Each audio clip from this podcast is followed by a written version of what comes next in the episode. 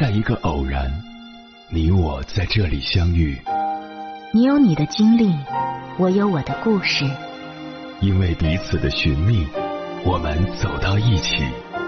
千山万水只为你，捎来谁的秘密？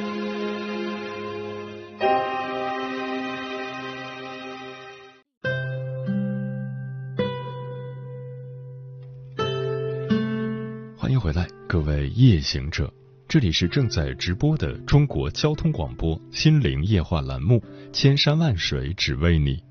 深夜不孤单，我是迎波，我要以黑夜为翅膀，带你在电波中自在飞翔。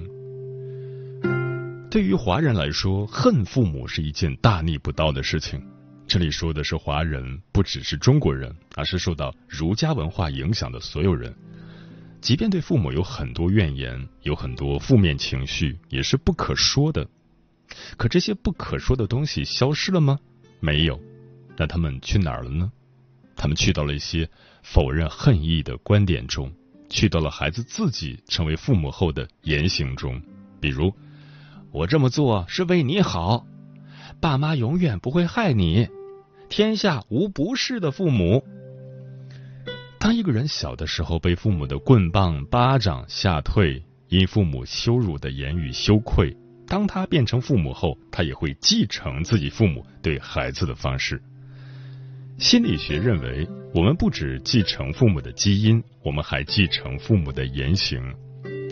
其实，心理学与传统中国文化并不是特别的相容，尤其是精神分析，它有太多在中国传统文化看来大逆不道的概念，比如弑父娶母，比如儿童有性欲，还有对父母的性欲，比如婴儿将父母看作好乳房和坏乳房，比如。母亲憎恨自己的婴儿。一百年前的中国人是没办法接受心理学的，太惊世骇俗。据说蒋介石曾经接受过一次精神分析，半小时后，他礼貌的告别了那位分析师，对他说：“你们这些东西不适合我们中国人。”之后很长时间，精神分析都没有在中国这片土地上传播开。精神分析概念兴盛，也就是这一二十年间发生的事情。这一二十年间，也是中国人生活发生天翻地覆变化的时间。因为太多的颠覆发生，人们才有了从更多角度看待人心的契机。比如，孩子会恨父母吗？在弗洛伊德看来，孩子会恨父母，因为孩子与父母存在竞争关系。小男孩爱着自己的妈妈，当他发现妈妈是爸爸的妻子，会想要杀掉爸爸和自己的妈妈结婚。这就是俄狄浦斯情节。这么简单的叙述弗洛伊德的理论，也许就会让现在听节目的一些朋友感到不适。不过，在现实生活层面，俄狄浦斯情节只是一种象征。在很多家庭里，我们会看到心理层面的弑父娶母现象。如果一个妻子和自己的丈夫关系不好，她就会拉拢孩子，对孩子非常的好，好到孩子没办法与他分离。她也会让孩子感觉到自己在和丈夫关系中不幸福。孩子为了安抚母亲的情绪，他不能离开母亲。随着孩子渐渐长大，他会成为母亲的情绪配偶。父亲会被这对母子从情感层面排除在外，也就完成了心理象征层面的弑父娶母。那这个孩子真的爱着自己的母亲吗？意识层面是的，他爱母亲，心疼母亲，想要好好照顾母亲。可是潜意识层面，他也许恨母亲。为什么恨？因为他不能离开母亲，他不能有自己的生活。他没办法按照自己的意愿生活，这会对他有什么影响？也许他会爱上一个像母亲的女人，在现实中再次实现自己娶母的愿望。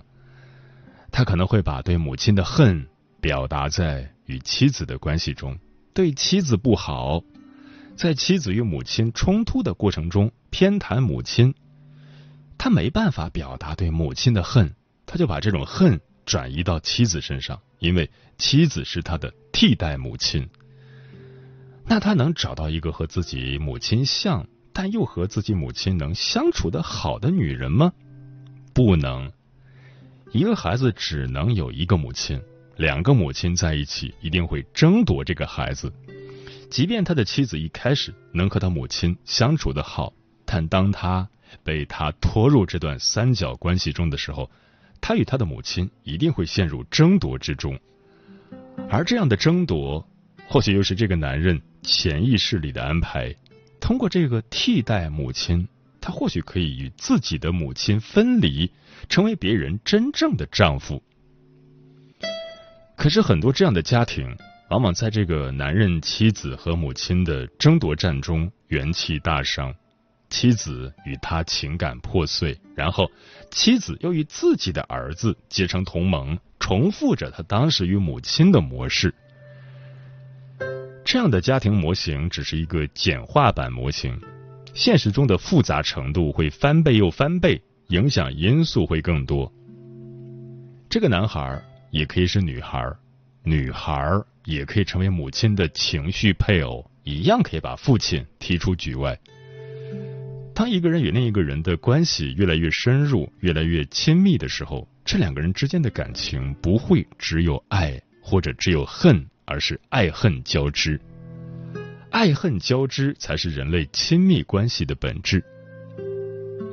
我们和父母是这样，我们和子女是这样，我们和伴侣是这样，我们和闺蜜和兄弟都是这样。会恨不代表不爱，会爱不代表没有恨。爱恨交织的关系本身没有问题，有问题的是无法表达爱恨的关系。一段稳固的关系不会因为表达过不满、怨恨就破碎。一段连恨意表达都无法承受的关系，才是非常脆弱的关系。通常心理咨询不会去消除爱恨，而是去解析爱恨，让潜意识中的爱恨意识化，让来咨询的这个人意识到自己什么时候在爱，什么时候在恨，以及爱恨真正指向的人是谁。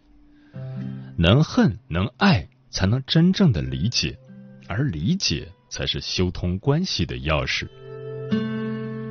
一个人来到这个世界上，最初的关系就是和母亲的关系和父亲的关系，之后的所有关系都是由他们生长而来。理解自己与父母的关系，才能理解自己生命中所有人的关系。有一位心理学大师认为，人与人之间有六种连接，即爱、恨和知道。以及不爱、不恨和不知道，有些恨会以爱的样子出现，比如溺爱，比如诱惑，他们都是以爱之名而实施的控制。有些人想要知道你，想要了解你，但这种想知道带着施虐性，不许你拥有秘密和隐私，要把你扒得光光的，要把你挖个底朝天。这不是真正的想知道，而是不知道。他不愿意随着与你相处去慢慢体会你，而是通过偷看你的日记、跟踪你的行程、拥有你的秘密、快速侵略你。如果你不能理解这些行为背后真正的连接是什么，你会为自己的不舒服感到歉意。他那么爱我，我不应该觉得不是啊，肯定是我不对。其实，让我们与父母关系出问题的，不是我们的关系中存在恨，而是我们的关系不可以表达恨。能恨父母，才能反抗父母；能反抗父母，才能反抗权威；能反抗权威，才能掌握自己的命运。当一个人所有的亲密关系中，爱与恨都能流动的时候，他的生命才有活力。才会活出最真实的自己。真正亲密的关系，既可以爱，也可以恨，如自由流动的活水，给生命带来奔腾向前的力量。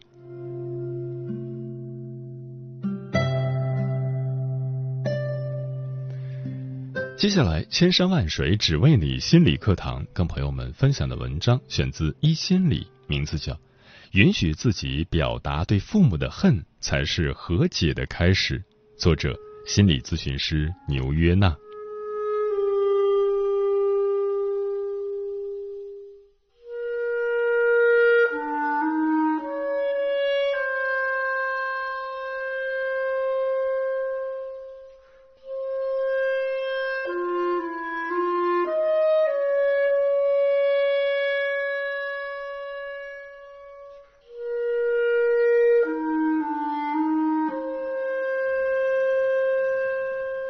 作为一名咨询师，如果让我说起印象最深的来访者，我第一时间想到的就是杨玲。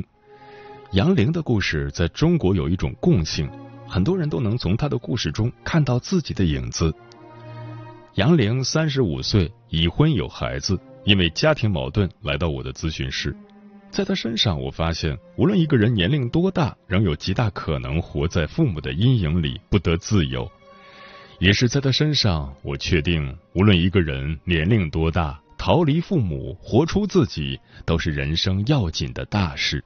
这事办不好，人生也就很难幸福。如何逃离父母？首先从允许自己恨父母开始。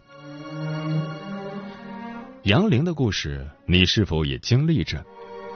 无论是在青涩的学生时代，还是成熟的成年时代。无论是在同事交际中，还是在婚姻相处中，杨玲总是感觉到一种挥之不去的憋屈和压抑，如鲠在喉，很不好受。他不知道为什么会这样，但他觉得这一定是自己的问题。所以这么多年来，他从没停止过努力。他努力学习和工作，三十五岁有了财富，有了丈夫，有了孩子。但这种憋屈和压抑仍然无法摆脱，他不幸福。于是他找到了我。我依旧记得那是两年前的夏季，天气炎热，阳光明媚。杨玲穿一身灰色的连衣裙，戴一副方形的黑框眼镜，高挑的身材却有一点弓背。她脸色暗淡，皱着眉头。我还没有开口，她就喃喃的说道：“最近天气一直很好。”而我的心情一直很糟糕，我真的累了。随着咨询，他的生活一点点展现出来。他是一名设计师，已经成为管理层，工作常常需要加班，老公又经常出差，于是不得不让自己的母亲来帮忙带孩子。杨玲的母亲很能干，事无巨细的照顾着全家人，一日三餐会营养搭配，孩子的作业也能辅导。但是能干的背后是控制，母亲不止看管小孩，也试图看管杨玲。不管杨玲做什么，母亲都指指点点，这让杨玲很窒息，憋太久了。偶尔与母亲争执几句，但往往会被母亲更厉害的指责。杨玲只能跑到楼下悄悄的哭。有时母亲生气的说。这日子没法过了，你想办法自己带孩子吧。杨玲不得不妥协。一方面，母亲比阿姨带的用心；另一方面，母亲六十多岁，心脏不好，血压又高，担心气到她就真成不孝子孙了。杨玲左右为难，不表达自己憋屈，表达了家庭又充满了矛盾。长此以往，杨玲开始失眠，有时太累了，能早早入睡。却总做噩梦，工作也开始出现失误。随着咨询的进展，我才知道杨玲的委屈、压抑的背后，是对母亲生命无限制的背负。母亲的成长经历非常坎坷，作为家庭的第二个女儿，在重男轻女的影响下，成绩优异，却不得不放弃学业，任劳任怨的为家庭付出。结婚后，丈夫严苛且脾气火爆，婚姻充满波折。但是母亲仍然没有放弃，而是细致的照顾杨玲的一日三餐。高中还陪读，母亲总是对她说：“杨玲，你是妈妈最大的希望，如果不是你，我都不知道活着的意义。”这让杨玲不断要求自己努力学习，但也充满了对母亲的愧疚与压力。想要反抗的时候，愧疚感会出来说：“不可以，妈妈很辛苦，你怎么能够反抗呢？如果一个人内心对父母充满了愧疚，就很难活出真实的自己。爸妈做的一切都是为了你好的压力，纵使能让孩子进步，却也有巨大的摧毁力，让孩子失去自己，压抑自己，为父母而活。这种习惯不仅仅在父母关系面前呈现，也会影响到各类人际关系。这也是为什么这么多年来杨玲总是感觉到憋屈和压抑的原因。他的真实自我一直被母亲有意无意的打压，从没出来过，怎么可能不憋屈和压抑呢？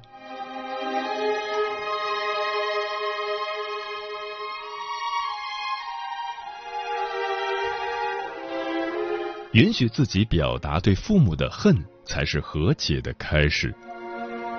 随着咨询的深入，杨玲从只谈天气和事情，到可以抱怨流泪，并能够表达委屈。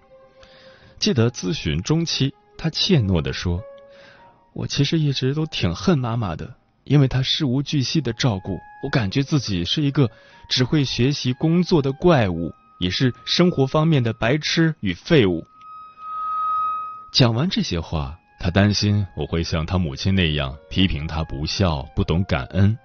他有些害怕的轻轻摇头，眼里闪着泪光，问我：“你会觉得我这样说妈妈很过分吗？”我等他缓一缓之后，很认真的对他说：“虽然你目前可能还不太能够允许自己表达对妈妈真实的情感，但我知道这份恨意对你是真实存在的。”这是需要被承认的，也是可以需要被慢慢允许的。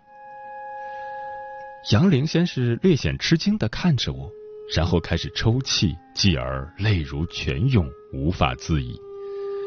原来我是可以恨妈妈控制我的，也是第一次知道，原来恨也是能够被允许的。他一边哭一边说，多年来自己做什么。都需要看妈妈的脸色，所受的委屈与不满。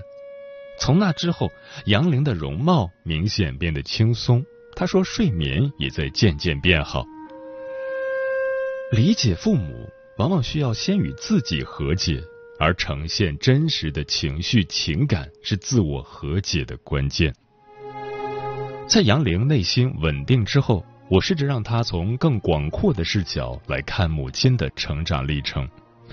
他的母亲几乎没有童年，在被忽视的环境中长大，所以他觉得把杨玲当作生命第一重来关心爱护，就是最大的母爱，因为那恰恰是自己曾经缺少的。母亲这份爱是真的，杨玲感受到的被控制，不能做自己也是真的。当一个人不能做自己想做的事情，说自己想说的话，恨就会产生。但允许恨。并不是为了否定母亲的爱与付出，更多的是看到真实的自己，从而能够更流畅的让爱在关系中流动，让爱不再成为负担。只有这样，才有可能接纳父母之爱的同时，更自由的做自己。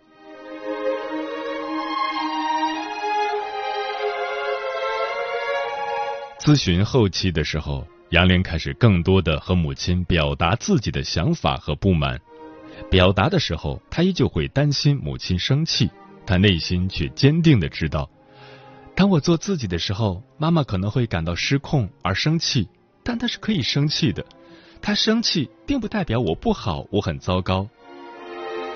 在母亲真的生气后，她也能够平和的回答，我这样做并不是为了让你生气。而是为了让你了解我，我和你是不同的人，我真的没办法做到所有的地方都让你满意。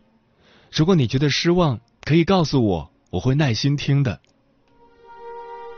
杨玲也能够在妈妈帮助她的时候，真心的表达感谢，只不过这份感谢已经不需要用失去自我的愧疚来呈现。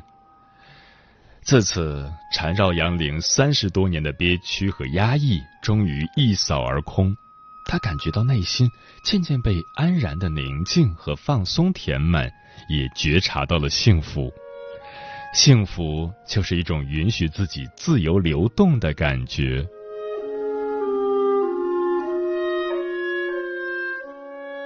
我们可以怎么做来活出自己？如果今天的你也在某段关系中感到压抑与委屈，你可以试着这样做：一、觉察真实的情绪，接触到内心真实的情绪，并承认情绪的存在。在任何关系中，我们都会有很丰富、很复杂的情绪。记住，情绪不是洪水猛兽，只要被看见、被接纳，坏情绪也能滋养身心。如同杨玲那样，看到恨与愧疚，并向自己承认、承认和允许情绪真实存在，并不会真的对关系造成冲击。可以通过写日记、冥想等方式来觉察自己的真实情绪。二、划清界限，划清对方的期待和真实的我之间的界限，承认和允许自己和对方的期待不同，但这并不是我的错，也不代表我不爱你。当我们两者混为一谈时，会感觉到委屈与愤怒，迎合对方期待，感到委屈。委屈久了会产生愤怒，有时候是对对方的愤怒，因为被他控制了；有时候是对自己的愤怒，觉得自己很窝囊，不敢呈现真实的自己，从而自我攻击。把对方的期待还给对方，同时也把真实的自己找出来，允许对方失望、生气，但依旧可以爱对方。三，勇敢表达。给自己一些勇气，在关系中表达自己的想法、情感，也去好奇对方的想法和情感。表达情感不仅仅是表达爱、温暖、彼此照顾，也包括不满、生气与委屈。表达舒服的情感，让关系变得亲近；表达不舒服的情感，让彼此懂得。人都拥有七情六欲五感。只表达舒服的情感会让关系虚假，仅呈现不舒服的情感会让关系充满距离。同时表达舒服与不舒服，可以让关系在界限中自由，在温暖中彼此照顾差异。最后，我想再说一个杨玲的小细节：一次冲突后，母亲生气的告诉杨玲：“孩子我不带了，你们自己带。”杨玲耐心的对妈妈说：“妈妈，我看到你现在很生气，但我并不是故意让你生气的。我一直都知道你身体不好，还帮着带孩子，真的很辛苦，我们都十分感谢你。但如果你和我们在一起真的很不舒服，你想离开我们和爸爸生活也是可以的。毕竟你是我妈妈，作为女儿，我也希望你能够开心幸福，而不是很不舒服的活着。”妈妈依旧生气，但也没有离开。不同的是，杨玲觉得内心很坦然，毫无委屈，也毫无压抑。这就是表达自己，从而活出自己的结果。外界情况变或不变，糟糕或顺遂，也都无法推迟一朵将要开的花绽放，也都无法影响一个真正准备好做自己的人活出自己。如果你也想按照自己的意愿生活，不再受父母或任何人的控制，不再憋屈和压抑的话，请你相信，无论什么年纪、什么境况，你都有可能做到。如果不知道如何开始，你可以从寻找一个你信赖的心理咨询师开始。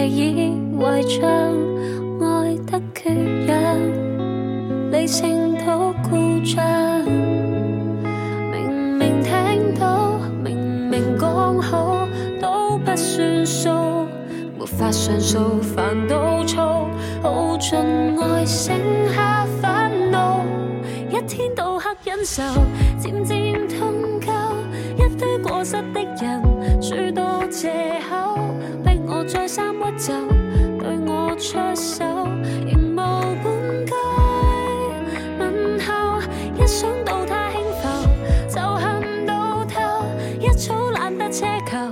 索性分手，不再向他低头。我已。